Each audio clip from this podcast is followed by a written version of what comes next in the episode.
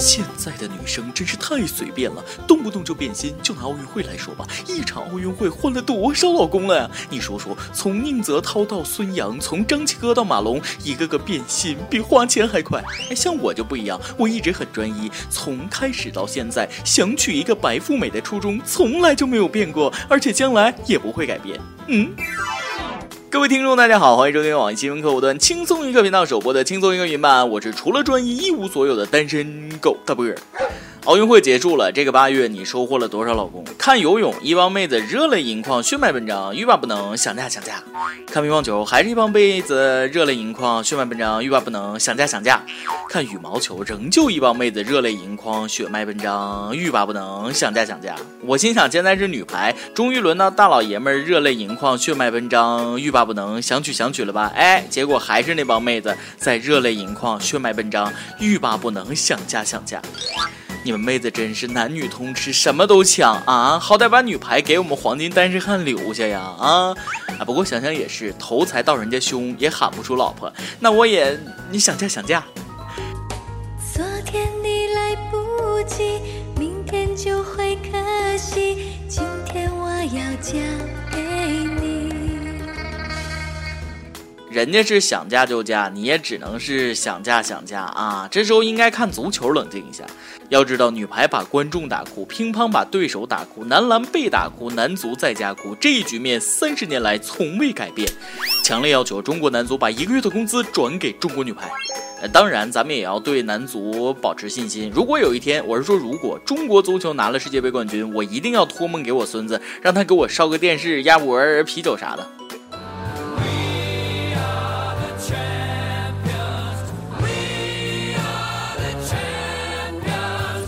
随着里约奥运会结束了，跟老公们的爱情故事也结束了。哎，每日一问，奥运会结束了，有没有哪个瞬间让你记忆犹新、内牛满面？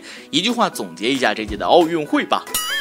呃，我先来。这届奥运会虽然金牌榜我们第三，但狗粮榜我们第一呀！狗粮不限量，管饱。躲得过七夕，躲不过奥运，那就是这个道理。本想七夕在家看奥运会，不想出去吃狗粮，没想到奥运会上狗粮更多，而且原以为只是偶尔吃顿狗粮，后来我发现自己错了。现在我顿顿能吃到从里约在线发过来的新鲜狗粮。你看啊，吴敏霞男友张孝成七夕表白，秦凯求婚合资全世界见证，孙杨傅园慧摸头杀，许昕赛后亲吻女友姚燕啊，陈龙夺冠比心女友王世贤，郑淑英赵帅情侣冠军，神枪侠侣杜丽庞伟港真。这届奥运会是我吃狗粮吃的最多的一届，更心塞的是我尼玛还吃胖了。真是各种花式虐狗，难不成是运动员们在秀恩爱的时候顺便比了个赛？我不服，老师，为什么他们谈恋爱不影响成绩？啊，不过这冠军级别的狗粮还是值得一吃的，毕竟含金量高高的啊！来人，把朕的黄金狗粮端上来。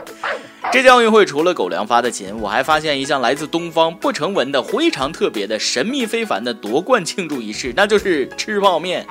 孔胖胖家女孩子夺冠之后吃香辣牛肉面庆功，刘胖胖家傻孩子夺冠后吃红烧牛肉面庆功，小鲜肉陈艾森夺冠之后吃香菇炖鸡面庆功，就连咱们郎平指导也在背着女排的姑娘们偷摸吃面。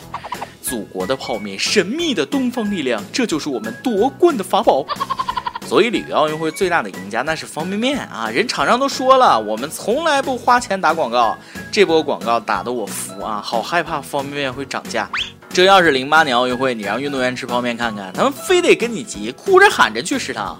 记得零八年北京奥运会采访准备回国的外国运动员的时候，问到这次奥运会有遗憾吗？外国运动员说了，有，村里的美食还没尝完，还有几个摊档没吃呢。那这届奥运会的饭得多难吃啊！当然要求也不能太多，毕竟主办方穷，能提供开水就不错了啊。通过这点我看出，泡面算是个安全食品，奥运冠军都吃，肯定没问题。以后谁再说泡面是垃圾食品，我跟谁急？而且这泡面的口味繁多，百吃不厌。像这位老板给员工多发点泡面，今天吃红烧牛肉，明天吃老坛酸菜，后天吃海鲜虾仁，天天换着样的吃泡面，人家那就不辞职了不是？继最有情怀辞职信，世界那么大，我想去看看之后，近日又有一封辞职信火爆了啊！是上海一个吃货写的，他的辞职理由仅有十六个字：天气太热了，公司附近的外卖都吃腻了。对此，主管回复：注意体重。现在的年轻人为何如此娇嫩？当年学校的食堂我早吃腻了，也没见我转学呀。我家附近的外卖吃腻了，也没见我换个家呀。最重要的是，女朋友煮的菜吃腻了，你见我剁过右手吗？看来真是不想干了，天天上班想着吃，你可长点心吧啊！以后找工作一定找个外卖多的地方。吃呀吃呀吃呀吃呀吃呀吃呀，吃呀吃呀吃呀吃呀吃呀吃呀，吃呀吃呀吃呀吃呀吃呀吃。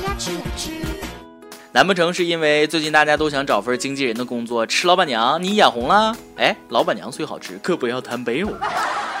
不想干了就直说，别整那些虚头巴脑的。以后向老板辞职就写我不想成为宋哲，老板马上批。建议各位老板从阿三国引进一批奇才，人家不挑外卖，吃刀片就能活着。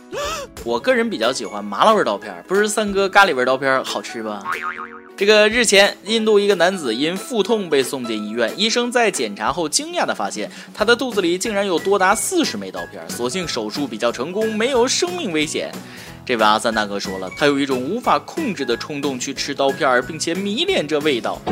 还是原来的配方，还是熟悉的味道。这新闻看得我喉咙都疼。人家是宰相肚里能撑船，而你的肚里能藏刀。果然是肚大能容，容天下难容之物啊！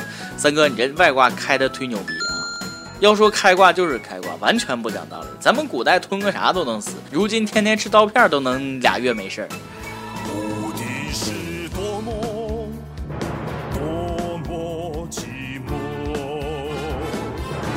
估计是看中国武侠小说看多了，想练就江湖绝学口吐飞刀啊！不过有本事吃进去，你还得有本事拉出来才算你牛啊！刀片的味道值得细嚼慢咽。有的人坑自己，有的人坑爹。前几天武汉一个老爸陪儿子打篮球，结果意外导致骨折。看到老爸受伤，儿子并没有打幺二零，而是学着古装剧里的接骨手法帮父亲接骨。结果可能是洪荒之力用的过猛了，不但骨头没接好，还导致老爸粉。碎性骨折，对吧？好深厚的内功啊！只是少了这个黑玉断续膏，那所以没治好。估计还得输点内力啥的，头上刷点青烟什么玩意儿啊？啊！不过人家是脱臼了可以接，大哥这是骨折呀！我猜想这父子俩感情肯定特别好啊，他爹也是放心。要是我早一巴掌呼过去了，孩子傻，他爹也傻吗？这么看没隔壁老王啥事儿了？还好不是中毒，不然电视剧里边的以毒攻毒又该用上了。预计广电要出手，以后禁播接骨戏。这个故事告诉我们，少看古装剧，多读书。毕竟电视剧里面都是骗人的，我不可能是你的大夫。故事里的事，说是就是，不是也是。今天你来阿榜，跟你阿榜，咱们上期问了啊，你有邻居吗？你跟邻居发生过哪些好玩的、不好玩的、愉快的、不愉快的故事？有自由个体物说了啊，之前邻居家小孩把我家大金毛从笼子里放出去了，然后我就绕社区两三圈才把大金毛找到，那种惊惧，想要把熊孩子暴打一顿啊，可他还是个孩子呀，你你你一定不能放过他。一有网易王说了，邻居我都买不起房，嗯，那个就好奇的问一句，你是怎么解决住宿问题的？一首歌的时间。亦有凌雪芊芊说了：“主持人你好，和齐傻逼在一起一年了，我想点一首我们女神的《你天空奇迹》。马上就高三了，我们一定要咬紧牙关，奋力拼搏最后的三百天。不要怕，我一直在你身边，从高一就开始听轻松一刻，这还是第一次点歌，望成全，非常感谢。哎呀，从你对他的这个爱称来看，你们感情一定很好啊。接下来要一起努力走下去，向老师和家长证明谈恋爱根本不影响成绩。好，一起来听歌吧。”有电台主播想当地原汁原味的方言播轻松一刻和新闻整整整，并在网易和地方电台同步播出吗？请联系每日轻松一刻工作室，将您的简介和录音小样发送至 i love 曲艺 at 幺六三点 com。以上就是今天的网易轻松一刻，有什么话想说到跟帖评论里呼唤主编曲艺和本期小编波霸小妹秋子吧。哎，我是大波儿，下期再会，哎，拜拜。